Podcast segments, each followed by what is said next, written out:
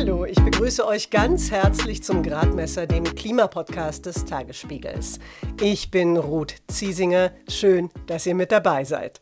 Man muss sich einfach klar machen, dass wir Menschen Teil der Natur sind. Wir sind ja im Lauf der Erdgeschichte aus der Natur in der Evolution hervorgegangen. Wir sind immer noch auf tausendfache Art und Weise mit der Natur verbunden und verflochten. Und damit sind wir unglaublich abhängig von der Natur. Und jeder negative Einfluss, den wir ausüben, der schlägt dann auch wieder auf uns zurück. Wir haben das bedauerliche Privileg, im Zeitalter von gleich zwei großen Krisen zu leben. Die Klimakrise erkennen die meisten Menschen inzwischen an. Weniger bekannt ist die Biodiversitätskrise und dass wir uns bereits im sechsten großen Massenaussterben der Erdgeschichte befinden könnten. Das fünfte, das waren übrigens die Dinosaurier. Dabei ist es existenziell wichtig für uns, dass es der Natur gut geht. Die Biologin Katrin Böning-Gäse hat gerade gesagt, warum.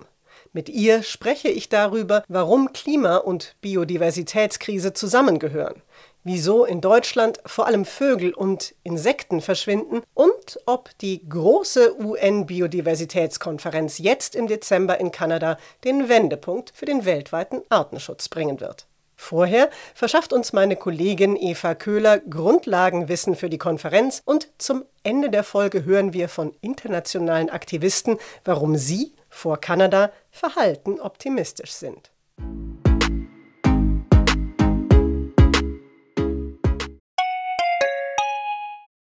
Wie geht es weiter mit der Europäischen Union? Präsidentschaftswahlen in den USA, EU-Parlamentswahlen, geopolitische Krisen und wirtschaftliche Schwierigkeiten. Wir suchen Lösungen für diese Herausforderungen. Am 19. und 20. März auf der digitalen Europakonferenz von Handelsblatt, Die Zeit, Tagesspiegel und Wirtschaftswoche. Über die Zukunft Europas sprechen wir mit Bundeskanzler Olaf Scholz, Wirtschaftsminister Robert Habeck und vielen mehr. Kostenlose Anmeldung unter europe20xx.de.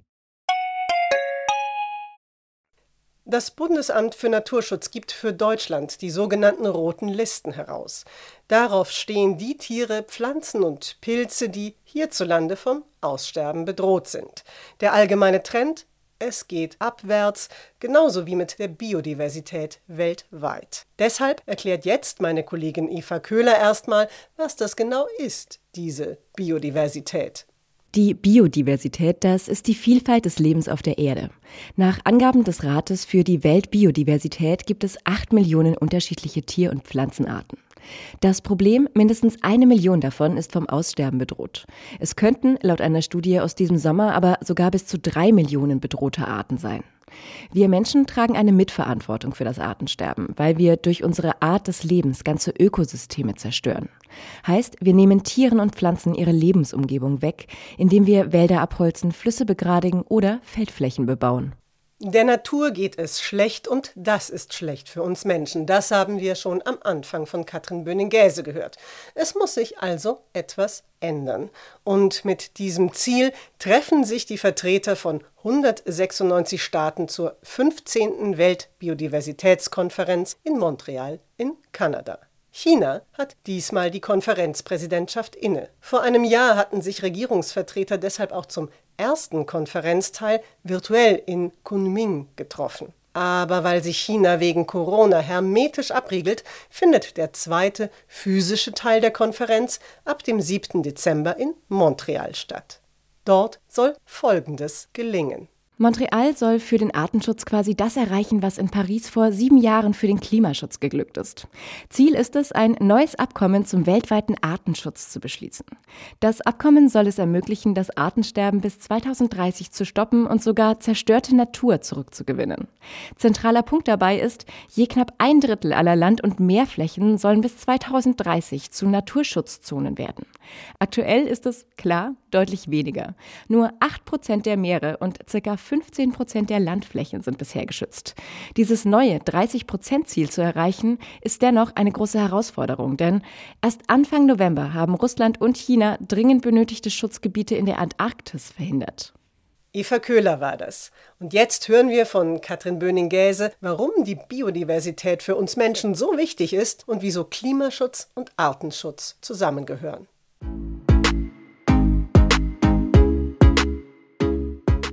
Katrin Böning-Gäse ist Direktorin des Senckenberg Biodiversität und Klimaforschungszentrums in Frankfurt. Die Biologieprofessorin lehrt außerdem an der dortigen Johann Wolfgang Goethe Universität und sie hat im vergangenen Jahr den Umweltpreis der Bundesstiftung Umwelt erhalten. Wir haben uns im Videocall getroffen. Sie haben mal erzählt, als Sie vor 30 Jahren promoviert haben, da haben Sie bereits gesehen, die Zahl der Vögel geht deutlich zurück. Und zwar vor allem eben dort, wo Felder richtig intensiv bewirtschaftet und beackert werden. Und damals, das sagen Sie, hat Ihnen niemand zugehört. Warum haben wir denn das Thema Artenschutz so lange verschlafen? Das ist eine sehr gute Frage, kann ich auch schlecht beantworten. Eigentlich ist es in der Wissenschaft schon lange bekannt, dass die Biodiversität zurückgeht und auch, dass die ganzen Leistungen der Ökosysteme zurückgehen. Es gibt im Jahr 2005 das sogenannte Millennium Ecosystem Assessment, also eine Erfassung der Leistungen der Ökosysteme. Da wurde das alles schon sehr laut gesagt. Das war 17 Jahre her. Das haben wir nicht richtig wahrgenommen. Vielleicht, damit wir auch verstehen, warum das so wichtig ist, wenn wir über Artenschutz sprechen. Warum geht es denn bei diesem Thema eben nicht nur um, also nur in Anführungszeichen, das Überleben der Feldlerche oder des Adonisröschens, um jetzt mal zwei Beispiele zu nennen, sondern um deutlich mehr. Also warum ist die Biodiversitätskrise wichtig für uns als Menschen? Der Grund, warum das wichtig ist, ist, dass wir alle Leistungen aus der Natur beziehen und dass sozusagen die Biodiversität sowas wie der Maschinenraum der Ökosysteme ist. Also unsere Nahrung, sauberes Trinkwasser, immer noch ganz viele unserer Medikamente, unsere Kleidung, unsere Baustoffe, unsere Schuhe, all das wird von der Natur sozusagen zur Verfügung gestellt und die Ökosysteme müssen funktionieren, da muss die Bestäubung funktionieren, da muss die Bodenbildung funktionieren. Ökosysteme schützen uns vor Flutwellen oder wie im, im Ahrtal zum Beispiel. Und was auch wichtig ist, Ökosysteme sind ganz also wichtig. Im Ahrtal hat es dann eben nicht geklappt, weil das Ökosystem kaputt war, würden Sie sagen. Genau, die, die Ahrtal-Katastrophe wurde immer so im Zusammenhang mit dem Klimawandel diskutiert. Aber der zweite wichtige Faktor war, warum da plötzlich solche Wassermassen das Tal runterrauschten, ist, dass das Wasser nicht in die Böden eingedrungen ist, weil die stark bewirtschaftet waren. Selbst im Wald hat man Bodenverdichtung durch die schweren Maschinen oder die Auwälder, die direkt am Fluss waren und die so eine Flutwelle durchaus dämpfen können, sind nicht mehr da. Das heißt, solche Wälder, Vegetation, Vegetation, die Böden helfen uns auch vor solchen großen Katastrophen und schützen auch unser eigenes Leben. Sie haben es ja jetzt schon kurz angesprochen, das Stichwort Klimakrise. Die Biodiversitätskrise nämlich, die wird jetzt inzwischen zwar mehr beachtet, wir sprechen ja jetzt auch drüber, sie steht aber trotzdem eben im Schatten einer anderen dramatischen globalen Entwicklung, eben der Klimakrise. Sie haben jetzt mal in einem Vortrag gesagt, dass beide Krisen dieselbe Ursache haben und zwar eine Übernutzung der Natur durch uns Menschen. Können Sie das noch ein bisschen genauer erklären? Beide Krisen hängen voneinander ab. Also Klimakrise beeinflusst den Verlust der Biodiversität, aber die Biodiversität ist eben auch wichtig für die Stabilisierung des Klimas. Und wenn wir an die ganz tiefen Ursachen gehen, dann hängt es insofern zusammen, als wir zum Beispiel durch die Energie, die wir brauchen, eben den Klimawandel anheizen, aber durch unseren Konsum die Nahrungsmittelproduktion vorantreiben, so dass sich eben die Landwirtschaft immer mehr in natürliche Wälder reinfrisst oder dass wir hier in Deutschland so eine intensive Landwirtschaft machen, dass nicht mal mehr die Feldlerchen, die eigentlich relativ robuste Vögel sind, bei uns in der Agrarlandschaft überleben können. Also unser Wirken, die Zahl der Menschen auf der Erde multipliziert mit dem Konsum, der jeder einzelne von uns hat, führt dazu, dass wir letztlich den Planeten vollkommen übernutzen.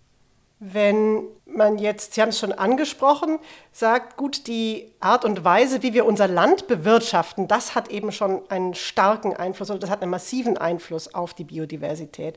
Und die Klimakrise ist aber eben auch ein Treiber dieser Krise. Was passiert denn dann oder was muss ich mir vorstellen, wenn wir jetzt auf der einen Seite unsere Landnutzung angucken und andererseits davon ausgehen müssen, dass sich die Klimakrise immer noch weiter verschärft. Was folgert sich denn da daraus? Also der schlimmste Faktor für den Verlust der Biodiversität ist unsere menschliche Landnutzung, also die Landwirtschaft und der Verlust der Wälder, die damit verbunden sind oder das Trockenlegen von Mooren. Und der Klimawandel ist gar nicht so schlimm derzeit noch für den Verlust der Biodiversität. Das ist ein Faktor, der in Zukunft sehr viel wichtiger werden wird.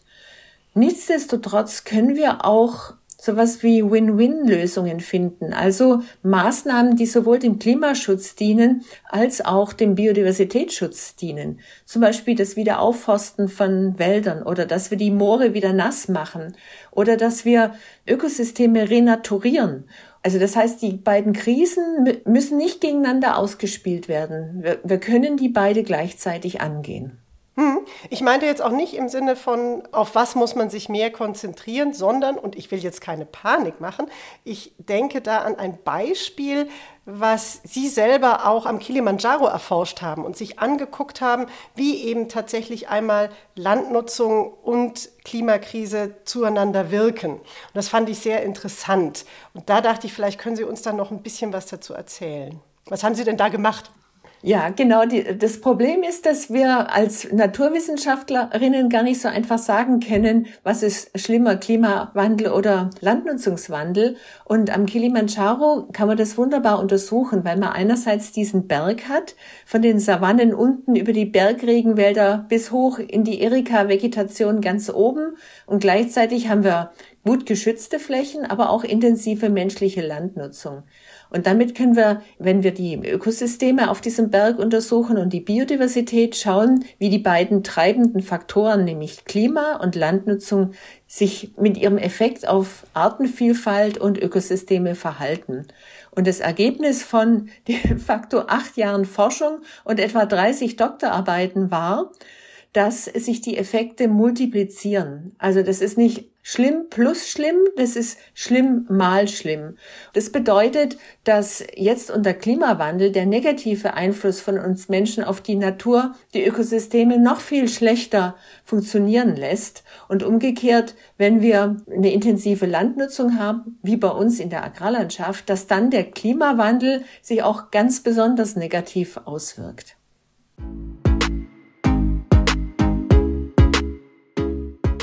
Klimawandel und intensiver Ackerbau schaden beide der Artenvielfalt. Kommen sie zusammen, multiplizieren sich die negativen Folgen. Zwei weitere wichtige Punkte fasse ich auch nochmal zusammen. Die Biodiversität ist der Maschinenraum unserer Ökosysteme. Wir sind darauf angewiesen, dass sie funktionieren. Für unser Essen, unser Wasser, Medikamente, Baustoffe, um nur ein paar Dinge zu nennen. Klimakrise wiederum beschleunigt den Verlust von Tieren und Pflanzen. Dabei können funktionierende Ökosysteme wie gesunde Böden, Auen oder Mangrovenwälder Folgen des Klimawandels mildern. Beides gehört also zusammen. Und wie sieht das in Deutschland aus? Umweltministerin Steffi Lemke hat letztens gesagt, dass wir kein Vorbild beim Artenschutz sind. Von Katrin Böning-Gäse wollte ich wissen, was sie darüber denkt. Wenn wir in Deutschland unsere Schutzgebiete anschauen, unsere Naturschutzgebiete oder die Natura 2000 Flächen, die nach europäischem Recht geschützt werden, müssen wir erkennen, dass da der Schutz nicht gut funktioniert. Da gibt es für viele Gebiete keine guten Schutzpläne, da wird ordnungsgemäße Landwirtschaft gemacht oder Forstwirtschaft gemacht und das Ergebnis davon ist, dass wir auch in Schutzgebieten einen dramatischen Rückgang der Biodiversität haben. Viele werden sich vielleicht noch an diese berühmte Krefelder Studie erinnern, das Insektensterben, wo festgestellt wurde, dass in einem Zeitraum von 27 Jahren die Biomasse von fliegenden Insekten um mehr als 75 Prozent abgenommen hat. Das ist in Schutzgebieten passiert. Und da sieht man einfach, dass diese Gebiete nicht gut geschützt sind und auch zu klein sind und nicht gut miteinander vernetzt sind. Weil dann Pestizide von Feldern außerhalb des Schutzgebietes reingetragen werden? Oder was, was könnten da Gründe sein? Also in den kleinen Flächen haben wir das noch nicht gut verstanden. Da laufen noch die Forschungsarbeiten dazu, ob dann tatsächlich die Pflanzenschutzmittel reingeweht werden oder ob, wenn man auf dem Nachbarfeld düngt, ob dann eben diese Nährstoffe ins, ins Naturschutzgebiet reinlaufen. Was aber eine Tatsache ist, dass viele von diesen Gebieten in großflächigen Agrarlandschaften lagen, wie so ganz winzige kleine Inseln, so dass man eigentlich dann auch nur natürliche Insektenbestände in dieser winzigen Insel hat. Und wenn dann eine Art ausstirbt, dann ist die nächste Insel im Zweifelsfall viele Kilometer entfernt und die Insel wird nicht wieder besiedelt. Sodass womöglich ein Hauptproblem auch ist, dass die zu klein und zu isoliert sind. Vögel, das habe ich im Zuge der Vorbereitung auf das Gespräch mit Ihnen gelernt. Vögel sind ein ganz wesentlicher Indikator dafür, wie es einem Ökosystem insgesamt geht, also einem bestimmten Lebensraum. Und Sie haben ja schon vor 30 Jahren festgestellt, dass es den Vögeln in Deutschland nicht so gut geht. Wie geht es den Vögeln denn heute hierzulande? Den Vögeln geht's nach wie vor schlecht. Da wird jedes Jahr eine Erfassung gemacht und auch auf europäischer Ebene dann wieder zusammengefasst, dieser paneuropäische Vogelindex. Und da sehen wir, dass die Vögel der Agrarlandschaft, also genau dieser Wiesen und Weiden und Äcker, weiter abnehmen. Immerhin scheinen sich die Vögel der Wälder stabilisiert zu haben. Da steigen die Bestände insgesamt wieder an, sodass eben in Summe der Negativtrend bei Vögeln etwas abgeschwächt ist. Aber die Kehrtwende in der Agrarlandschaft, das müssen wir erst noch hinkriegen. Was ich da auch schön fand, war die Erkenntnis, dass Vögel glücklich machen. Das war mir so nicht bewusst. Wissen Sie, woran das liegt? Oder macht Sie das auch glücklich? Also mich persönlich macht es glücklich. Ich erwische mich dabei, wenn ich rausgucke und wir füttern Vögel und da ist eine besonders nette Art, vielleicht ein Stiegblitz, dass es einem richtig gut tut und dass man irgendwie anfängt zu lächeln. Ich glaube aber, dass es ganz vielen Menschen so geht. Wir haben eine riesige Studie gemacht, wo wir Daten ausgewertet haben über ganz Europa, über das Wohlbefinden der Menschen und das in Beziehung gesetzt haben zur Artenvielfalt an Vögeln in ihrem Umfeld. Und da haben wir festgestellt, dass die Menschen, die in einem vogelartenreichen Umfeld leben, glücklicher oder zumindest zufriedener sind als Menschen, die in einer verarmten Umwelt leben. Und das ganz Besondere war für mich die Effektstärke. dass der Einfluss der Vogelvielfalt war genauso wichtig wie der Einfluss des Einkommens. Das heißt, für unser Wohlbefinden sind Vögel, und das ist wahrscheinlich nur ein Indikator für die allgemeine Biodiversität, so wichtig, dass das fast ein Einkommen aufwiegt. Was sind denn die größten Probleme für die Artenvielfalt oder für den Erhalt der Artenvielfalt hier in Deutschland? Bei uns gehen tatsächlich die Vögel eben der Agrarlandschaft am stärksten zurück und die Hauptursache dafür ist diese superintensive Landwirtschaft, die wir oft flächendeckend haben. Also viele Düngemittel, viele Pflanzenschutzmittel, wir verlieren Hecken und Säume, weil die Felder schnell beerntet werden müssen. Dann brauchen die landwirtschaftlichen Betriebe riesige Maschinen mit einem großen Wendekreis. Also die Landschaften werden immer monotoner und immer mehr auf Produktivität getrimmt. Liegt aber einfach daran, dass die landwirtschaftlichen Betriebe nicht anders wirtschaften können, weil das die einzige Art und Weise ist, wie sie oft produktiv arbeiten können und weil die politischen Rahmenbedingungen durch die gemeinsame europäische Agrarpolitik so sind, dass die falschen Anreize gesetzt werden. Also Anreize, was wäre denn ein guter Anreiz? Die Menge an Geld, die jedes Jahr von der EU nach Deutschland in die landwirtschaftlichen Betriebe geht, die ist atemberaubend. Das sind sechs Milliarden Euro Subventionen jedes Jahr. Und derzeit geht der weitaus größte Teil einfach nach Fläche. Wenn ein Betrieb viel Fläche hat, kriegt er viel Geld. Wenn er wenig Fläche hat, gibt bekommt er wenig Geld. Und es ist nur zu geringem Maße daran ausgerichtet, was die äh, Landwirte und Landwirtinnen auf ihren Flächen machen. Und was da sich ändern muss, ist, dass die landwirtschaftlichen Betriebe dafür belohnt werden und auch bezahlt werden, welchen Beitrag sie nicht nur für die Lebensmittelproduktion machen, sondern auch für den Artenschutz, für den Wasserschutz und für den Klimaschutz. Das wäre einfach eine leicht andere Auszahlung der Mittel und die würde sofort die richtigen Anreize setzen. Jetzt ist es ja so, dass Deutschland, Sie haben es ja eben auch schon beschrieben, wir sind ein wahnsinnig dicht besiedeltes Land mit vielen Straßen, vielen Städten, Ortschaften, dann ganz viel intensiver Landwirtschaft. Und ich glaube, richtige Wildnis in Deutschland ist gerade mal noch 0,6 Prozent der Landesfläche. Vorhin haben Sie aber auch darüber gesprochen, warum das so ein Problem ist, dass eben Naturschutzgebiete, wenn man sie denn hat, dann zu klein sind, nicht verbunden sind. Würde denn, was Sie gerade beschrieben haben, also wenn auch eine Landwirtschaft anders funktionieren würde, würde das ein Stück weit auch dieses Problem beheben? Also kann man auch Landwirtschaft im Naturschutzgebiet betreiben? Man kann auch Landwirtschaft im Naturschutzgebiet betreiben. Das muss dann eben ausgehandelt werden, was das Schutzziel ist. Und eine artenreiche Kulturlandschaft mit Streuobstbäumen oder mit Feuchtwiesen, die kann ganz wunderbar dem Naturschutz dienen. Und das ist damit verbunden, dass man eben eine weniger intensive Landwirtschaft macht. Entweder Ökolandbau oder eine Ökologisierung von dem ganz konventionellen Anbau.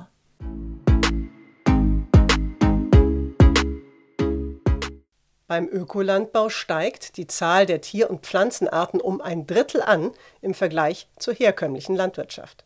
Es lohnt sich also, Bioprodukte zu kaufen und am besten regional, wenn man es sich leisten kann. Auch in einem so dicht besiedelten Land wie Deutschland können wir also Pflanzen und Tiere besser schützen. Allerdings muss sich dafür einiges ändern, vor allem in der Landwirtschaft. Und das trifft auf viele Länder zu. Deshalb wollte ich von Katrin Böning-Gäse wissen, ist das Ziel für Montreal, 30 Prozent der Landes- und Ozeanfläche unter Naturschutz zu stellen, eigentlich realistisch und sinnvoll?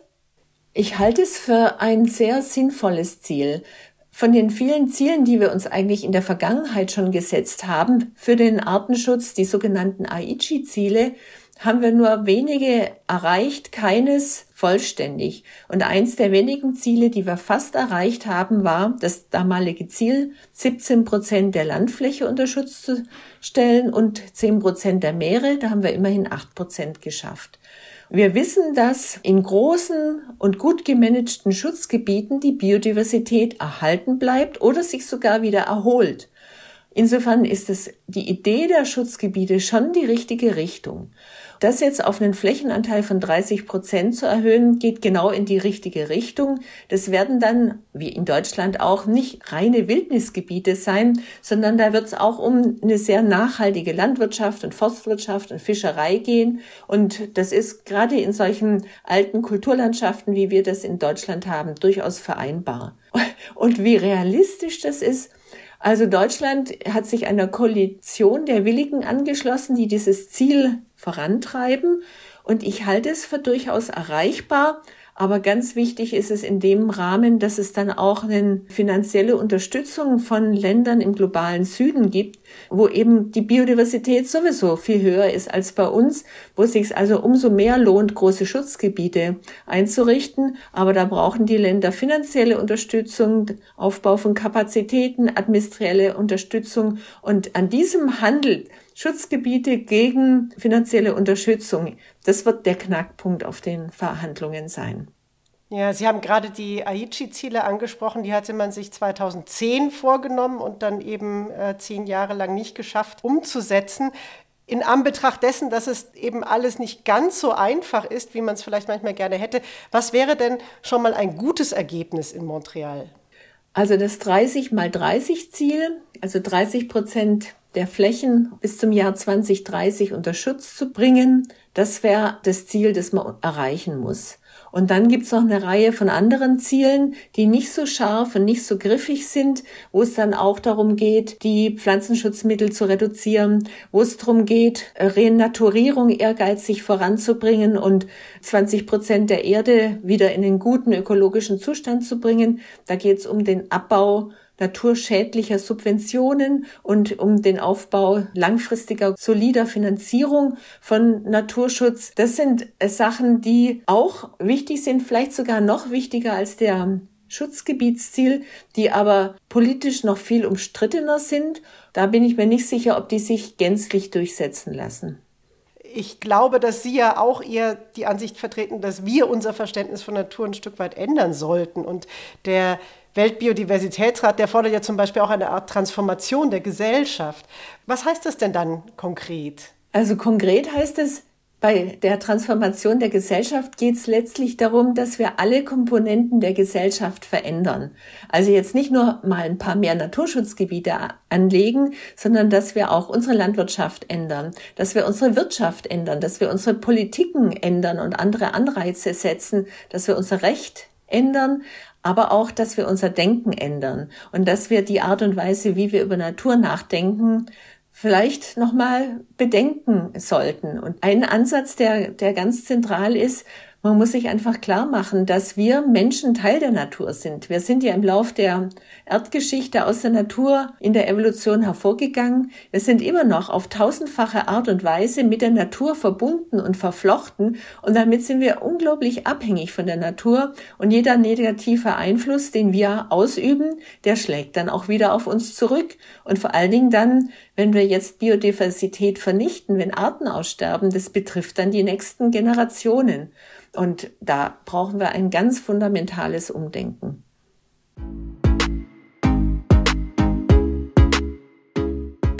Und zum Schluss schauen wir noch genauer auf die Weltnaturschutzkonferenz in Montreal. Katrin Böning-Gäse findet es entscheidend, dass sich die Staaten auf das 30-Prozent-Ziel bei Naturschutzgebieten zu Land und zu Wasser einigen.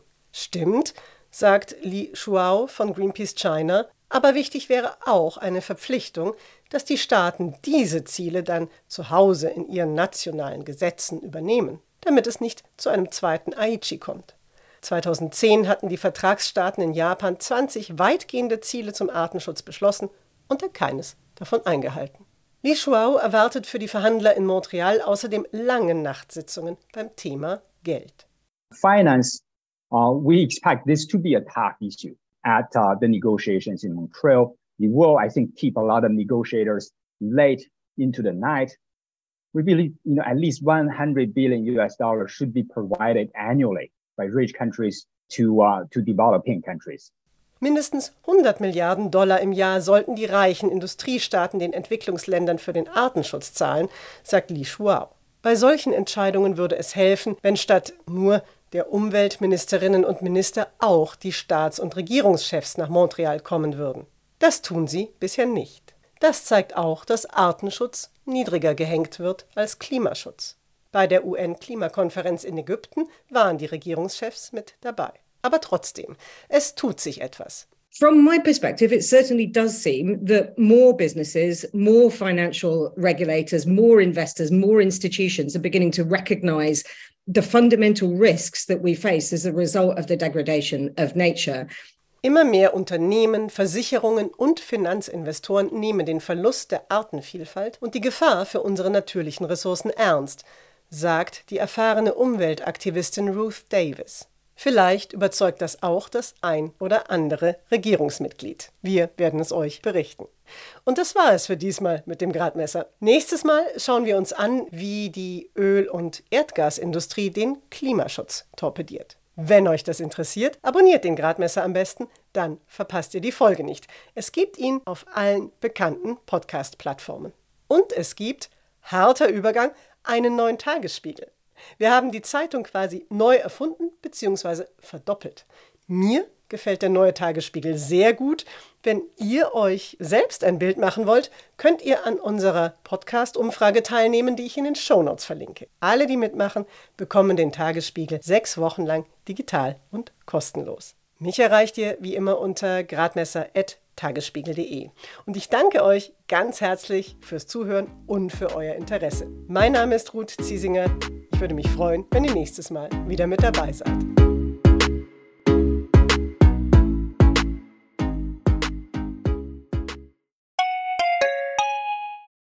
Wie geht es weiter mit der Europäischen Union? Präsidentschaftswahlen in den USA, EU-Parlamentswahlen, geopolitische Krisen und wirtschaftliche Schwierigkeiten. Wir suchen Lösungen für diese Herausforderungen. Am 19. und 20. März auf der digitalen Europakonferenz von Handelsblatt, Die Zeit, Tagesspiegel und Wirtschaftswoche. Über die Zukunft Europas sprechen wir mit Bundeskanzler Olaf Scholz, Wirtschaftsminister Robert Habeck und vielen mehr. Kostenlose Anmeldung unter europe20xx.de.